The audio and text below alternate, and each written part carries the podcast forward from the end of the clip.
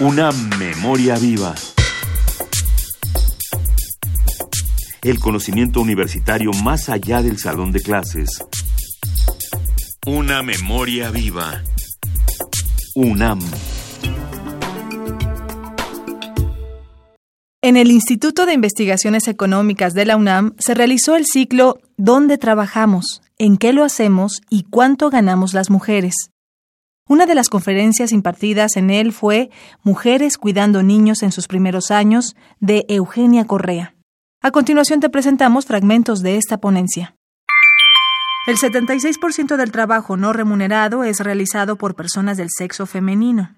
Aproximadamente las mujeres dedican tres veces más tiempo a labores domésticas que los hombres.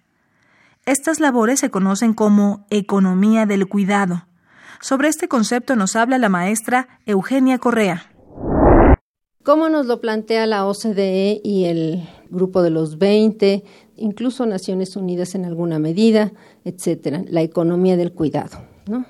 Entonces, como economía del cuidado, en realidad se entiende todas las, aquellas actividades que realizan eh, muchas veces mayoritariamente las mujeres, pero también los hombres, tanto privadas como públicas, y privadas aquí ya no me refiero a las empresariales, sino me refiero a las familiares privadas y las públicas, las que desarrolla el gobierno y las empresas, ahí eh, conformarían todo lo que sería la economía de la salud, la economía del cuidado.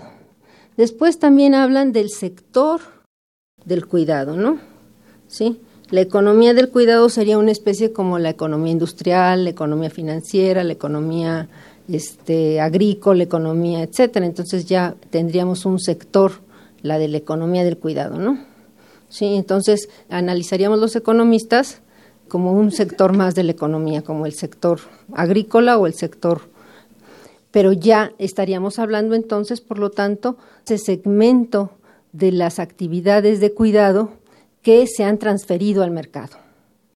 Empieza un poco a manejarse un discurso como el que realmente el empoderamiento de las mujeres, la capacidad de trabajo de las mujeres, las posibilidades de, de las mujeres de enfrentar el patriarcado es precisamente mandando todas las actividades o la mayor parte de las actividades del cuidado al mercado que sea el mercado el que eh, resuelva esos, toda esa problemática del cuidado, ¿no? Todas aquellas que puedan mudarse hacia el mercado se mudan hacia el mercado. Entonces ya no es la familia la que cuida a los viejos, sino la familia la que paga por el cuidado de los viejos. Ya no es la familia la que paga por el cuidado de los posoperatorio, qué sé yo, de los niños enfermos o de los discapacitados, sino es el mercado el que paga. ¿no? Ya no es la familia la que recibe el servicio el servicio público de educación o de salud, sino que es la familia la que paga por esos servicios, ¿sí? Incluso se vincula mucho con las políticas ahora que se llaman de, de ingreso básico, en el sentido justamente de que se dota a las familias de ingreso básico, pero ¿para qué? Para que vayan al mercado a comprar esos servicios. Todos esos servicios puedan este, la familia ahora sí que escoger qué servicios puede acceder, lo cual nuevamente, pues en lugar de constituir políticas igualitarias, porque parece muy igualitario eso de darle a cada quien su salario básico, sí, que parece muy democrático y muy muy igualitario, pues se convierte en una política nuevamente de profundización de las desigualdades.